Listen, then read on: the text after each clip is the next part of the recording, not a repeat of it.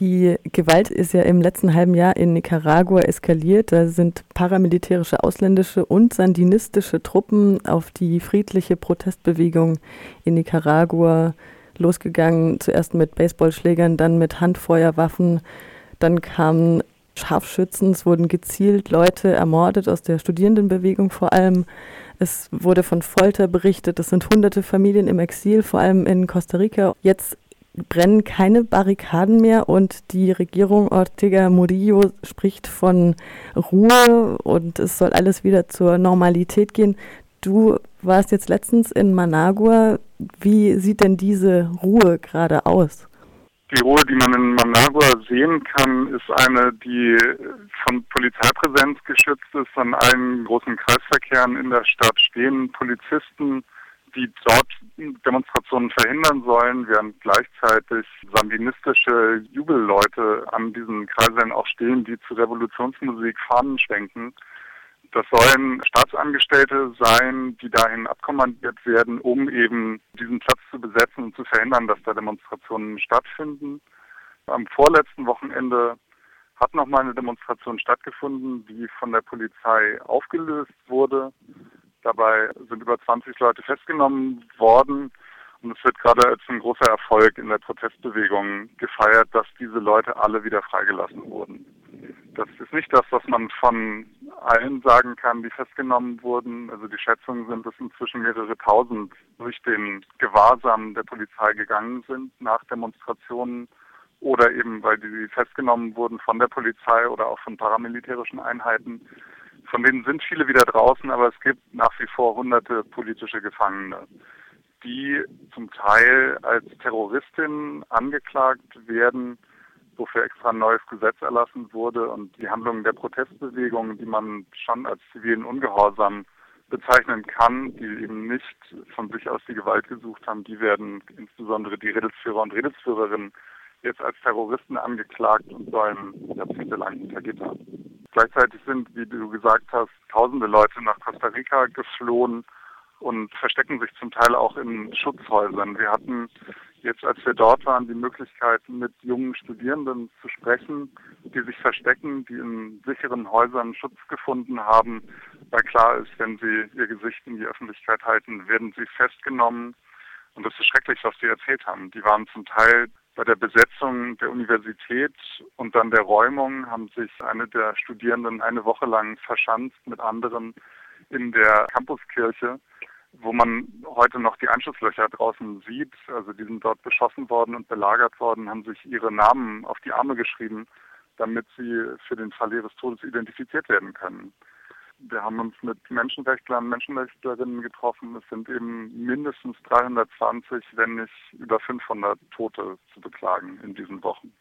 Ihr hattet ja letzte Woche in Frankfurt bei Medico eine Veranstaltung mit zwei Aktivistinnen und Alt-Sandinistin Monika Baltodano und Amado Ruiz. Also ich habe gelesen von Monika, dass sie Kommandantin war während der Revolution und sich dann aber von der FSLN losgesagt hat. Wie analysieren die zwei die Situation gerade in Nicaragua?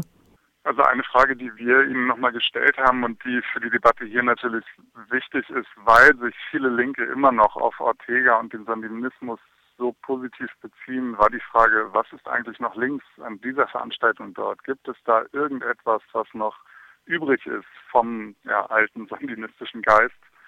Und da war die ganz klare Antwort nein. Seit 2007, seit der Wiederwahl von Ortega, ist völlig klar, dass es eine derartige Machtkonzentration in den Händen der Familie Ortega ist. Seine Frau ist ja inzwischen Vizepräsidentin, dass die wirtschaftliche Kontrolle extrem groß geworden ist, dass Pakte mit Unternehmertum und Kirche alles, was vorher Feinde des Sanitismus waren, vereint hat. Die Kirche hat dafür von, von der Regierungspartei FSLN eine extrem harte Abtreibungsgesetzgebung geschenkt bekommen. Von linken Positionen kann man da überhaupt gar nicht mehr reden, sondern wirklich zu einem, von einem Bündnis zum Machterhalt.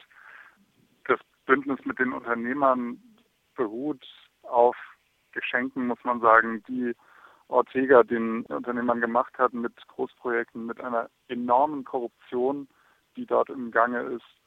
500 Millionen Dollar, die aus Venezuela jährlich Nicaragua zur Verfügung gestellt worden sind, laufen einfach gar nicht über den Staatshaushalt, sondern laufen direkt über die Ortegas.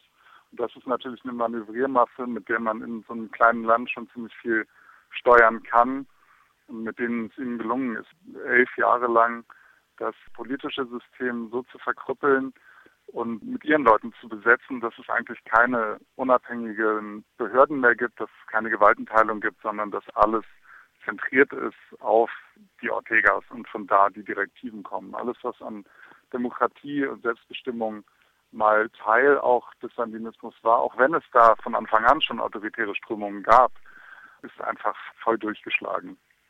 Gleichzeitig in den Gesprächen dort in Nicaragua, aber jetzt auch mit denen, die hier waren, die sind optimistisch. Die glauben nicht, dass es einen zurück zum Status quo vorher geben kann, sondern dass äh, die Uhr eigentlich abgelaufen ist für Ortega und es nur noch eine Frage der Zeit ist, bis ähm, das auch eingestanden wird oder es wieder zurück an den Verhandlungstisch geht. Vielleicht, wenn genug Zeit ist, um alle Pfründe, die wichtig sind, zur Seite zu schaffen.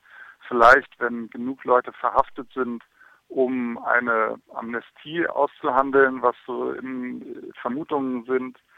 Wobei, und das muss man sehr deutlich sagen, es eine große Bereitschaft gibt, in der Oppositionsbewegung zu verhandeln, es auch eine große Bereitschaft gibt, aufzuklären und ähm, die Straftaten oder Verbrechen, die dieser Opposition zu Lasten gelegt werden, also beispielsweise gibt es eben Gerüchte, dass aus der Oppositionsbewegung bestimmte Regierungsgebäude angezündet wurden. Die Oppositionsbewegung wiederum sagt, nee, das waren die Sandinisten selber. Da gibt es eine große Bereitschaft, das tatsächlich aufklären zu lassen von internationalen Organisationen, die darauf spezialisiert sind.